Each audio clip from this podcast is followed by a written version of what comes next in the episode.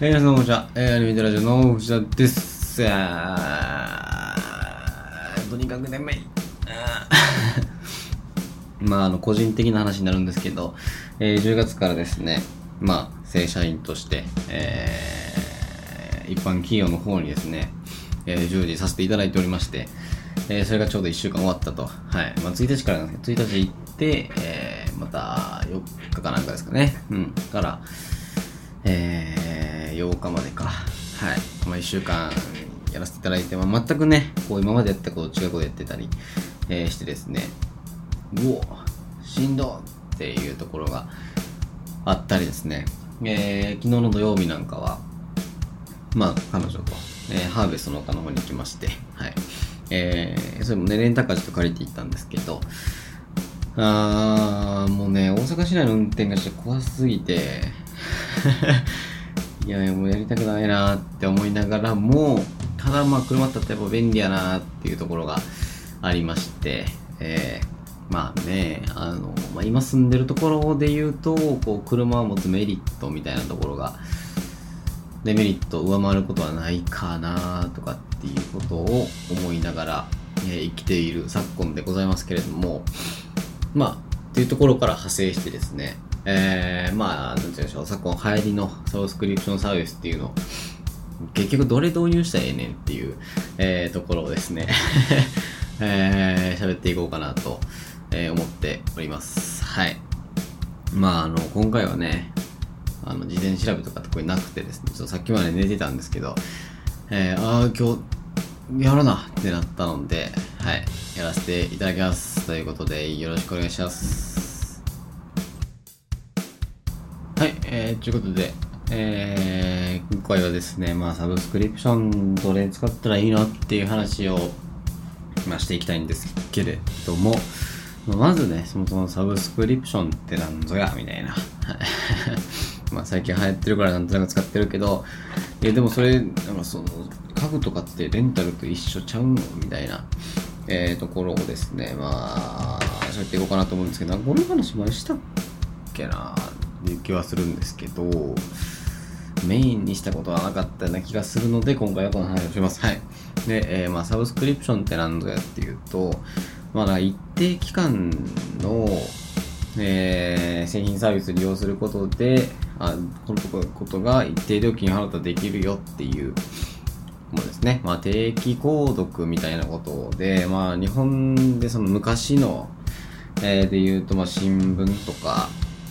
えー、あとは家賃とかもそうですけど、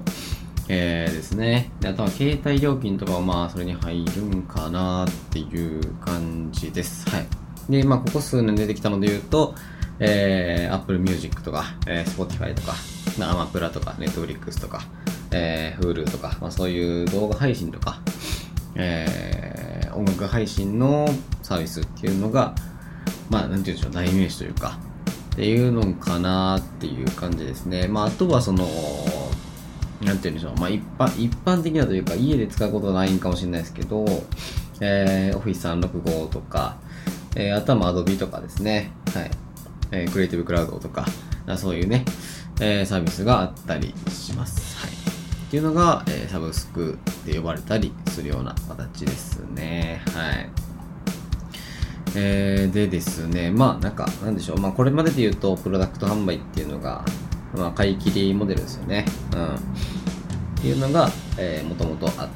って、えー、まあそれでね、こう、ずっとやってきたわけですけれども、あ、これサブスクの方がこう安定的な収入が得られるのでは、みたいな、えー、ところがあって、まあ、そうですね。えー、1年間で見たときにそっちの方がいいやみたいな感じになって導入する企業とかっていうのが増えてきたような形です。はい。で、レンタルとの違いなんですけれども、はい。えレンタルというのが特定の商品そのものを一定期間借りるっていうような、えー感じでですね、まあ、なんて言うんでしょう。えーサブスクのな、ちょっとか介護感というか、みたいなところがあります。まあ、例えば DVD1 本を、え1週間借りますとかっていうのがレンタルになってます。はい。で、これがちょっとね、なんかややこしくなるポイントなんですけど、あの、物理的なものをサブスクリプションでのサービスでこう借りれるよっていう借りれるってそれレンタルちゃうんけみたいな、えーなるんですけどまああのその借りるっていう行為以外にいろんなまあサービスが付帯してたりすると、まあ、サブスクリプションになるよねっていう感じですね。うんまあ、月々2000円で、えー例えばまあ10本借りれますとか、え DVD とかだったらね、まあ、スタイアリスカスとかが多分そんな感じだったと思うんですけど、えーそういうのがあると。はい。まあだからあれですね、1ヶ月の間にまあ何本借りれるよとかっていうサービスの話。で、まあこれは別にあの、借りようが借りまいが、契約をしてれば発生する費用っていう感じになるので、まあレンタルはね、あの、あ、これ、この DVD 借りよっていう、このタイミングでお金が発生するんですけど、えーまあそういう違いがあるというような形です。はい。で、えーまあ、市場規模で言うと、えーまあ、予測もあるんですけど、えー、カラミーっていうね、はい、えーなんか GMO がやってるサイトでは、えー、大体2020年600億ドル、えーで、2021 800億ドルというような感じで、えー来ます。はい。まあ、今年の分は一応見込みにはなるんですけど、えーあとこれが動画配信サービスだけですかね。はい。えーだけで言うと、一応まあ、えー、大体2017年ぐらいから、えー100ぐらい、100億ドルぐらいの規模で増えていってるような形になりますね。うん。まあ、なので、2023年には、えー1000億ドル、まあ、10兆円ぐらいになるんじゃないかと、はい、言われてるような形です。はい。で、音楽配信サービスなんですけれども、えー、まあ、これがね、一応将来予測でいくと、2023年が250億ドルを下回るぐらいで、2022年が250億ドルを超えると、まあ、300以下ぐらいになる予測にはなってます。で、これが一応なんかその、なんていうんでしょう、競争激化とか無料キャンペーン等の影響を加味して、前年より低くなると予測されているっていうのがあるんですけど、現状で言うと、まあ、広がるしかないというか、えー結局そのサブスクリプションのサービスで使ってみて、えー前と比較してというか、えーまあ、使ってみて、いや、でもなんかちょっと微妙やな、これ、これで1000円か、戻して、あ、でもこれやっぱり、使われへんってなったらまあ払う価値あるな、みたいな感じで戻るっていうパターンもまああったりはするので、はい。えー、今のところで言うと Spotify、Apple Music、Amazon Music かな。うん。で、YouTube Music みたいなのあるんかちょっとわかんないですけど、あの辺が強いんですけど、まあ他のね、はい。えー例えばまあその、なんて言うんでしょう、ABEX 特化型、ABEX のサブスクみたいな、とか、まあレーベルごとのサブスクみたいなのが始まってくると、えー、まあ APEX なんかはね、そのネームバリューというか、そういうので最初から結構強気に言ってはいけると思うんですけど、えー、まあ新規サービスで言うと無料キャンペーンとかっていうのは結構サブスクではお決まりごとみたいなところがあるので、はい。まあそれで下がるのかなっていうような見込みですね。はい。で、えー僕が今使ってるサブスクリプションサービスで言うと、Apple Music と、えー Netflix、D アニメストア、えーあとは Office 365を一応個人で契約してるのと、Adobe Premiere Pro じゃないわ、えー、Creative Cloud、一応フルパッケージで使わせていただいているのと、えーこの配信してるのもそうですけど、えーサウンドクラウドでね、配信して、そこから各所に飛んでるっていうような設定になってるみたいなので、ちょっと僕はあんまわからないですけど、えーそれのサウンドクラウドの費用と、はい。で、あとなんか使ってるかな、まあ、あと携帯と、はい。で、まあ、家賃と、まあ、その辺は別にもともとあれですけど、とかっていう感じですかね。一応、えー費用感で言うと、まあ、月1万ぐらいはサブスクで消えてるかなっていう。まあ、クリエイティブクラウドがでかすぎるっていう感じはあるんですけど、7000ぐらいで、えめっちゃ高いんですけど、まあまあそんな感じですかね。で、一応その物理的なものが届くとかっていうサービスに関しては僕はちょっと使ってなくって、えー、12月ぐらいからですね、ちょっと新生活で、えー、家具家電とかっていうのが入りようになるので、若干使ってみようかなとか思ったり、あとまあ、えー、昨日行ってみて思ったんですけど、やっぱ車ってあると便利やなっていうので、えー、タイムズカーシェアとか、あとは、何や、えー、なんだっけな、キントやったっけな、あの、トヨタのサブスクがあるんですけど、えー、あれを使ってみようかなと思ったりするんですけど、あれはでも使ってみようかなっていうには、まあそこそこするので、微妙かなっていう感じだったりします。はい。で、えー、まあ、あれですね、えっと、これを聞いてる人が使ってるサブスクが何かっていうのは僕はちょっと全然わかんないんですけど、あのー、結構何でも今サブスクってあって、あの、使いたいサービス、サブスクで検索したら大体出てくるんですけど、まあね、えっと、有名どころで言うと、本当にその、ネットリックスとか、Hulu とか、えー、Amazon プライムとかっていうのの他にも、あの、これはね、ちょっと僕あんまり肯定的ではないんですけど、あの、おもちゃのね、なんだっけな、キッズラボラトリーみたいな、トイボックスかな？なんか、なんかそんな感じのやつがあって、で、それがまあ月々、僕が見たのだと3500円ぐらいで1万5000円相当のおもちゃが家に届くと。えー、格付きで届いて、で、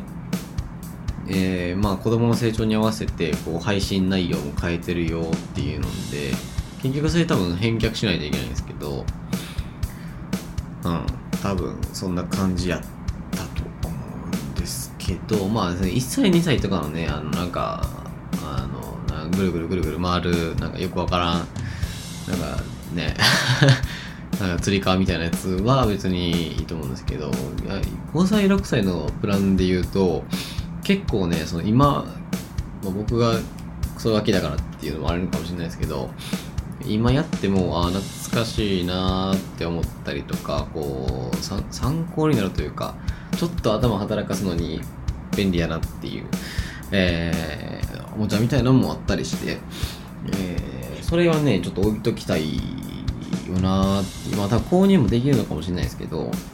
まあ、ただそのサブスクで使うかって言われると微妙なんちゃうかなっていうね。まあその僕にはちょっと子供とかまだ全然想像もつかないんですけどまあその子供が遊んでたものとかっていうのはある程度置いときたいかなっていう気持ちは一応あるので、はい。まあ自分のものだとね、全然もうサブスクで期間終わったら別に返しますけど、とかっていうので、うん、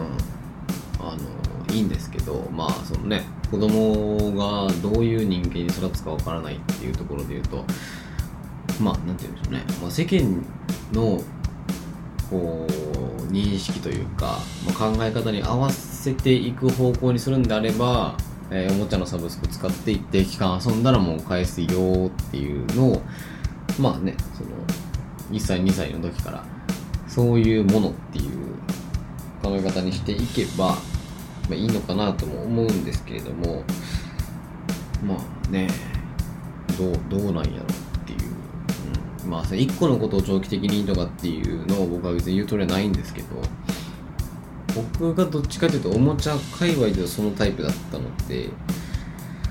どうなんやろうなって思ったりはします。はい。で、えっと、家電ですね。これは一応僕が今、あの、気になっているというか えー、サブスクのサービスなんですけど、一応ね、2つぐらいかな、あって、えっと、クラスっていうサービスとサブスクライフっていうサービスがあるんですけど、えー、クラスの方は結構、なんかね、最近、なんかまたいっぱい充実してきてて、えー、まあ、僕は家電探しててここに行き着いたんですけど、まあ、洗濯機冷蔵庫とかで電子レンジとかっていうのがあってでまあねそそこそこ安いというかあまあ初期費用かからずにいけるんちゃうかなっていう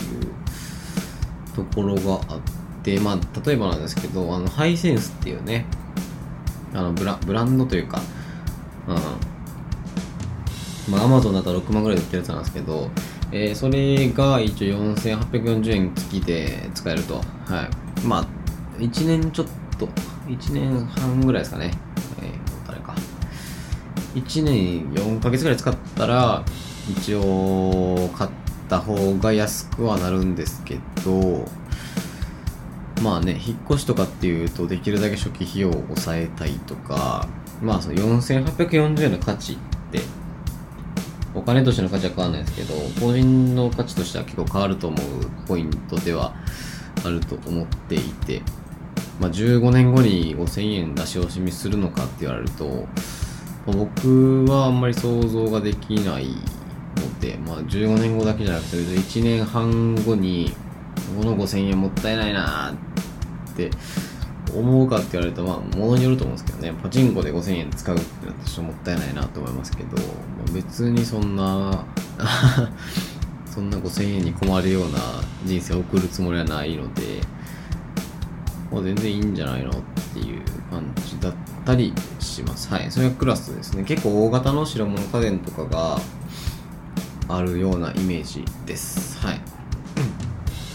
で、えもう一個はサブスクライフの方が、まあ、そのデザイン性を重視しているというか、まあ、えー電化製品ですね。家電があるんですけど、バルミューダとか、えー、カドとか、ツインバードとか、まあ、そういうその、おしゃおしゃれな、デザイン性に優れてる、えーものっていうのを、まあ、提供してるような感じです。まあ、シロカのね、初期洗い変乾燥機とか、これね、いいよねっていう感じですよね。シロカのやつって商品小売価格がどれぐらいなんでしょうか。59,800円で24ヶ月2,440円。ってことは、そんなに変わらんってことなんですかね。えーっと、59,800円割ることの24は、2490ああでもあれっすね。安いですね。普通に買うよりも。本当か？これ6万もすんの？えー、えー、本当か？まあそうですね。まあそんな感じであのまあバルミューダのトースターとかあのパンがすっごい柔らかく焼けるぜみたいなああいうのとかがまあでも一応にね100円か。まあそんなもんか。そうっすね。まあバルミューダなんかは結構安くて24ヶ月だと月490円で使えるっていうのであれだいぶいいやんって感じですね。まあ結構使い分けの問題だと思うは思うんですけどあのまあ、クラスでねえー白物家電の方をレンタルして、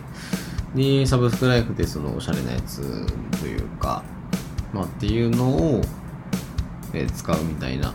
ていう方法でもいいのかなと思ったり、思わなかったりします。はい。すべて。うん。そうっすね。シロカの料理ケトルが、クラスで990円。はいはいはいはいはい。あるんかな？なさそうな気するな。そうか。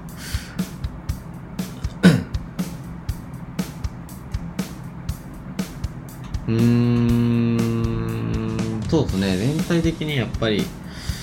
サブスクライフの方が、まあ、特化してる分安いというか、そういうのがあるかなって感じですね。そうね。白かな食器洗い乾燥機。ちょっとモデルは違うんですけど、これ容量とか一緒なのかな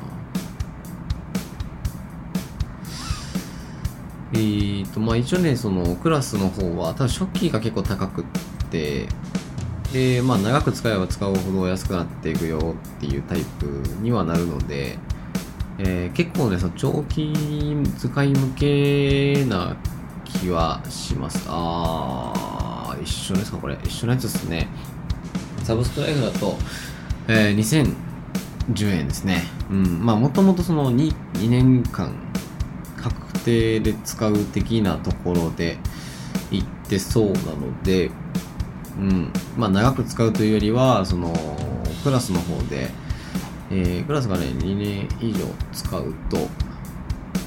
うん。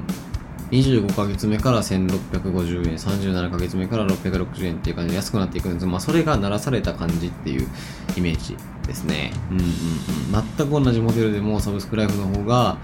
月額1300円ぐらい安いですね。うん、これはちょっと見といてよかったなって感じですけど、まあね、食洗機とかは、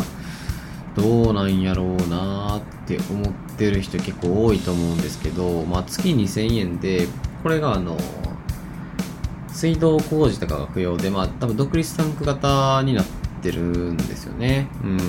だからその食洗機に電気、まあ電源だけ通してタンクに水入れて、えー、回す時に洗剤ピッて入れたら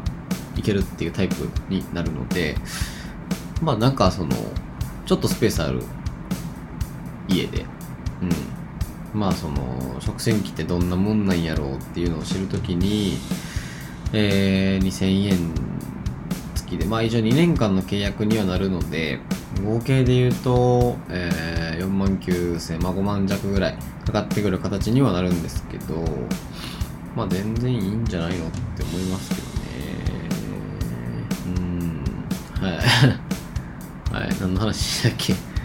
あ、そうそうそう。まあこんな感じでね、こうサブスクリプションっていうのだと、まあ初期費用でかかる20万、30万っていうのを今後1年、2年で鳴らしていこうよみたいなのが、うん一番そのいい使い方というか、なんか、これサブスクやってるやん、使おう、安い使おうじゃなくて、まあ最初にいくらかかるかとかっていうのを計算して、まあ2年間でこんだけか、ってことは合計で何万かかるな、最初に買うのと比較して、こうどっちの方がいいんやろっていうのを、まあ比較して使ってもらったらいいんじゃないかなと思ったりはします。ただ、その、なんとかミュージックとか、Spotify とか、そういうのに関しては、羽生指読でしかないかなっていう気持ちはあります。はい。うん。あの結局ね、僕もその、もともとは、いや、CD とかずっと買うし、って思ってたんですけど、ほぼ実家に置いてきてるし、その物理的な CD とかって、まあ、所有力は満たされるんですけど、まあ、その、なんて言うんでしょう、特別版というか、あの、なんかね、レコードになってるやつとか、そういうのは欲しいんですけど、CD なぁ、うん、みたいな考え方にはなってきてしまってるので、まあ、これがその業界全体のね、あの、衰退につながっている一要因というのは理解した上でそうなんですけど、ただ結構だから出先とかでああこの曲聴きたいなってなった時にこう何千万曲の中から、えー見つけれたりとか、まあ、人が作ったそのシチュエーションごとの、まあ、なんか夜のドライブとかのプレイリストをこう掘り出してきたりとかっていうのでこう、まあ、いわゆるそのディグり方みたいなところであのサブスクリプションサービスならではのそのディグり方っていうのも結構出てきてはいるので、まあ、それって結構ねあの YouTube で知らんアーティスト探すとか、えー、伝えで探すとかっていうよりはあのまず聞けてでシチュエーションで分かれててこういう時にこういう曲を流したらいいんだって思ってる人がいるんやみたいなっていうところもあったりするので結構ねよくってまあなんて言うんでしょうよりその入り口というか問答が広くなったというかっていうところがあるのではい。まあ俺は CD とでしか買わないぜ。なんだサブスクリプションサービスってふざけやがってみたいな人は別にいいと思うんですけど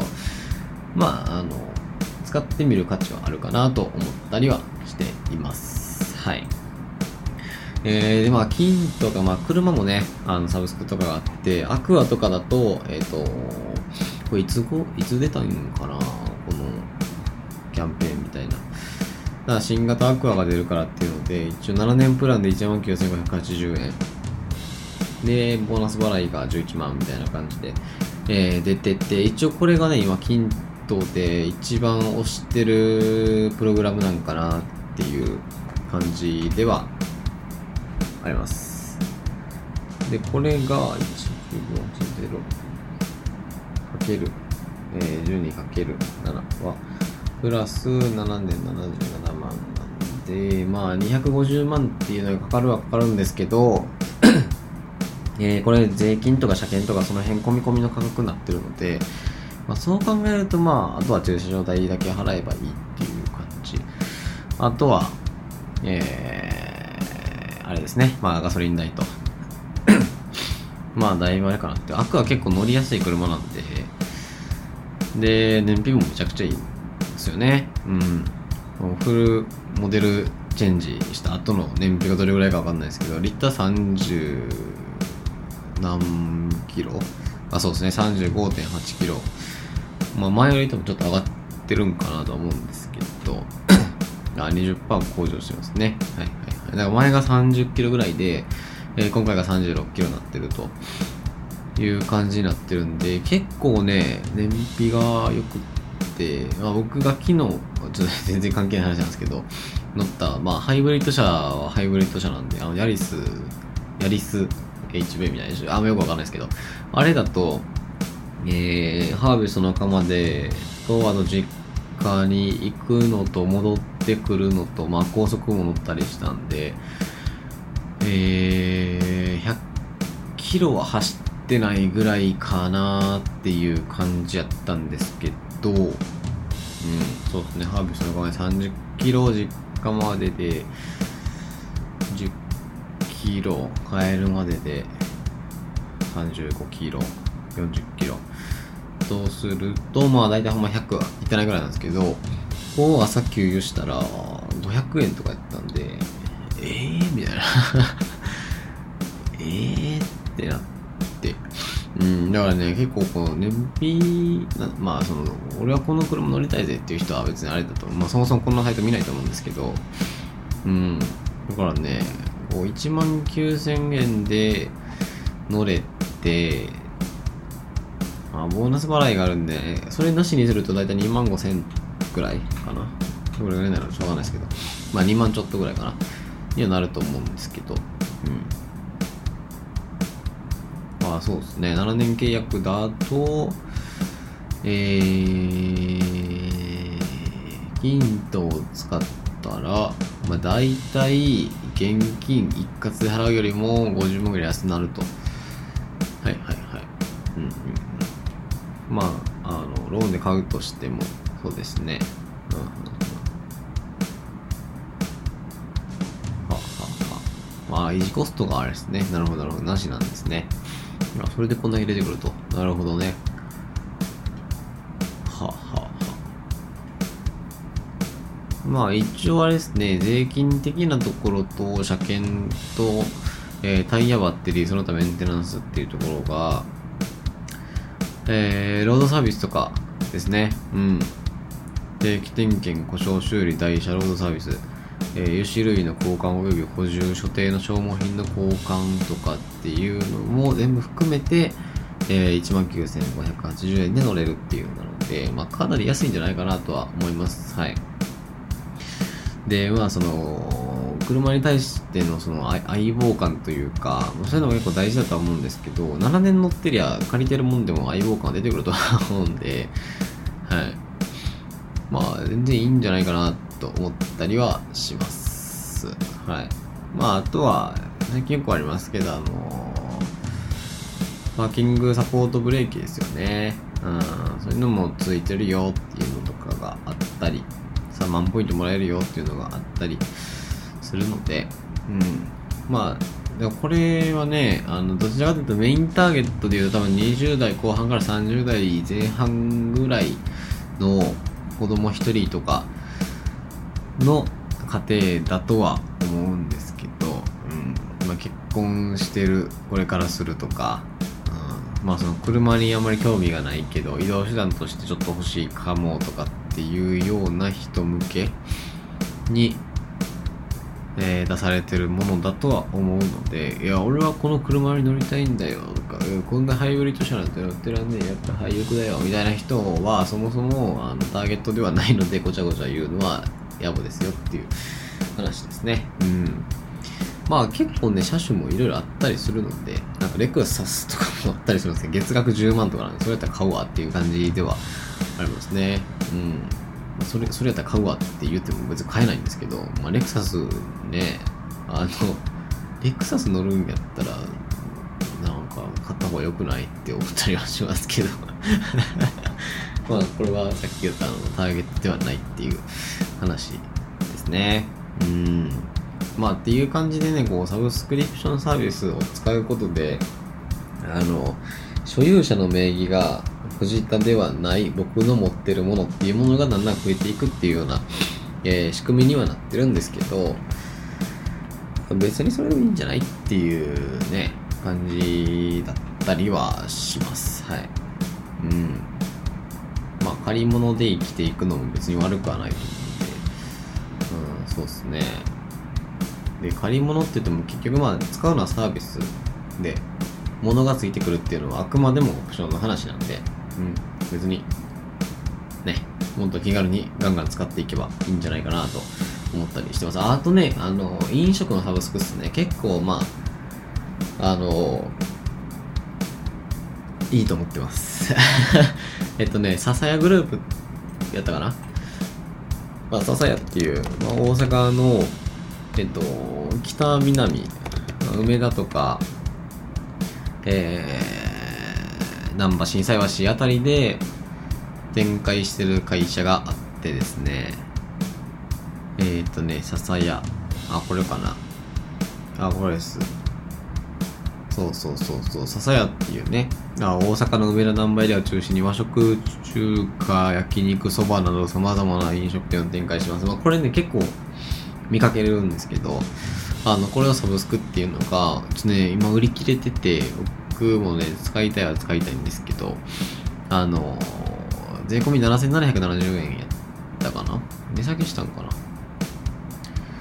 7770円。えー、いや、これ税か。そうですね。税込みで7770円で、えっ、ー、と、昼夜の定食、まあ、昼夜の定食っていうか、1日2回定食が食べれるっていうサービスがあって、で、まあ別に時間は問わずなんで、昼2回、夜2回でも全然いいんですけど、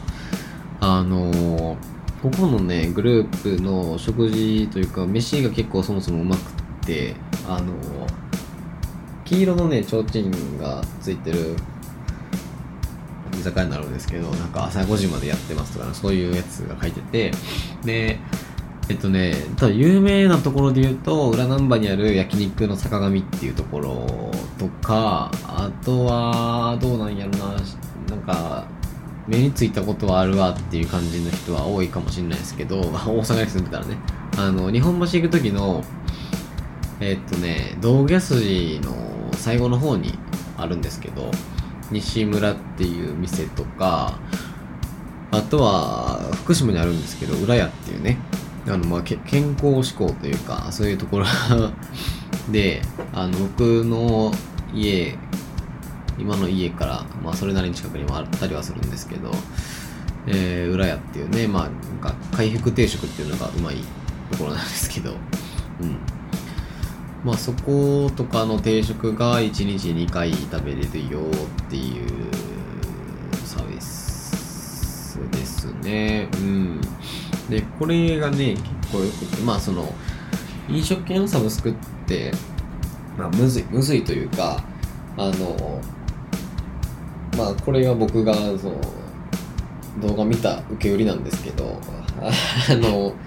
利益が出ないっていうところがまず1個挙げられてて、うんまあ、7770円で大体定食1000円以内の定食が食えるとで追加料金払えば1000円以上でも食えるっていう感じなんで、まあ、1300円の定食頼んだら300円で食えるみたいな感じのやつになってて、まあ、だから大体まあ単純計算で8回行ったら戻取れるっていう感じなんですよね。うん。えー、で、うんうんうんだから、利用者側で言うと全然余裕っていう感じですよね。うん。そうっすね。あまあ、サブっていうチケットサイトを使ってるみたいで、はい。で、まあ、あある種その広告宣伝費で、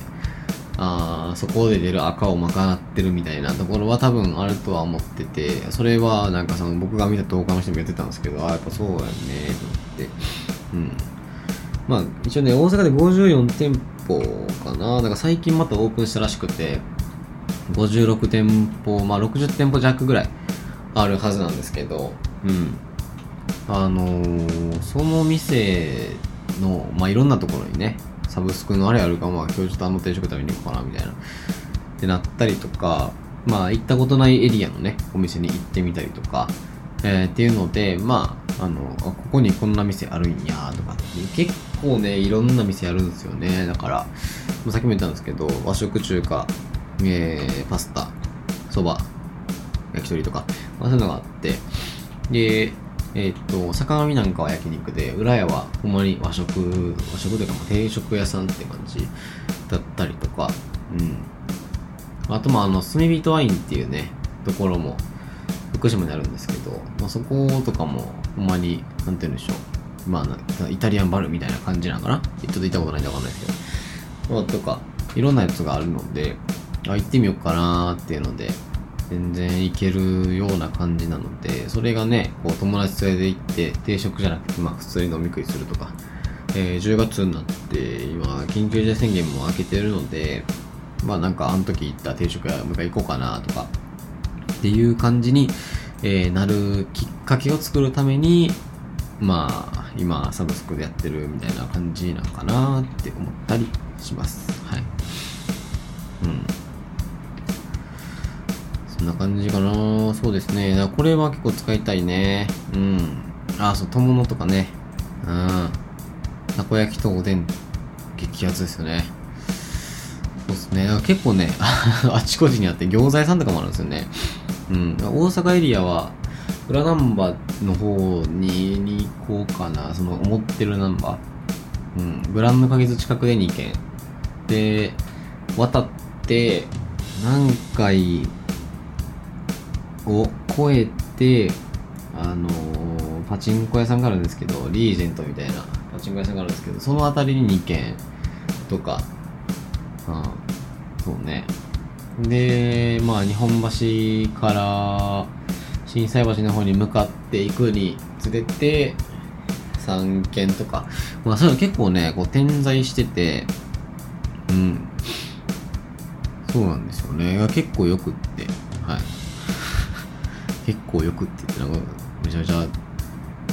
適当やな。っていう感じですけど。うん。あ炭火とは違うんかな。何だかな。ちょっと忘れちゃったな。あ最近できたね。あの中田サロンみたいなのも多分その系列やったと思うんですけど入ってないんかな。もしかしてこの中に。うん。入ってないかもしれないです。あとはあれですね。柳ストアとか。はい。あのー、西長堀じゃないわ。西大橋かな。なんかその辺にあるんですけど、えー、柳ストアとか、柳ストアね、結構ね、ずっと満席で、まあなんか若い兄ちゃんがようおるなっていう感じですけど、いやここはね、すげえ行きたいね。うん。まあ、あの、サブっていうね、こう、チケットサイトというか、がまああの、そういうサブスクリプションみたいなのを、こう、店舗に行く型のサブスクリプションのサービスの、まあ、プラットフォームというか、みたいなのをしてて、猫カフェとかも、なんかあったりうん、するので、まあなんか、あの、気になった方は、ぜひ調べていっていただけたらなと思ったりします。自家焙煎コーヒーが1980円飲み放題。新生橋焙煎所。なんだそれは。ここが暑いですね。えー、1980円で、いっぱい、毎日ってことですかね。はいはいはいはいはいはい。えー、めっちゃ暑いなはいはいはい。あ、83%オフ。30日飲んだらまあ83%オフになると。えー、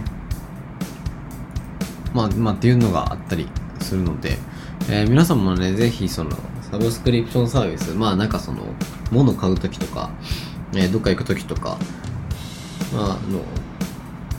まあ、旅行とかでね、サブスクリプションサービスを登録するっていうのはちょっと意味わかんないくなっちゃうので、あの、まあ、自分の家の近くでね、こう探してみてもらえればいいんじゃないかなと思ったりします。はい。まあまあまあ、なんなんていうんでしょうね。まあ、最初にいくらか払っといて、後からサービスを受けれるよっていうのは大体サブスクリプションっていう認識でいいとは思うので、うん。はい、っていう感じですかね。うーん。まあぜひ、皆さんも見てみてください。はい。ちょっと長くなっちゃった。えーということで今回は、えーサブスクリプションとは何ぞやっていうところから、えーまあこういうのがあるよと。えーで、藤田はこういうの使ってるよと。で、こういうのが気になるよっていう話をですね、延々と40分かけてさせていただきましたけれども、いかがだったでしょうか？僕はもう今声がもう枯れに枯れてしまっていてですね、喉が痛いです。はい。何の話って感じですけど。えー、アニメテラジオでは、えー見てほしいアニメを使ってほしい枕など皆様からのお便りをお待ちしております。えー、宛先はアニメテラジオと gmail.com。えー、ツイッターの方は、アットマークアニメテラジオとなっております。はい。いやー、コーヒーのサブスク結構多いっすね。検索してみると。うん。なんかホテルのサブスクとかってあるんですけど、よよくわかんない。あ、ハウあじゃハウスシシアシアトル東京何それあカフェか、なるほどまあこれもクラファンと一緒でね、まあ、人数制限とかがあったりあのさっきの支えのサブスクなんかは今ちょっと売り切れ中なのであの全然買えないんですけどまあたまたま見てみて、えーたまたま時間があってたまたま7770円手元にあった方はぜひ購入してみてください。はい。これは別にあの案件でも何でもなくて、僕が個人的に気になるから、行ってみたら教えてほしいなっていうところです。はい。ということで今回はこの辺にさせていただきます。お相手は藤田でした。バイバイ。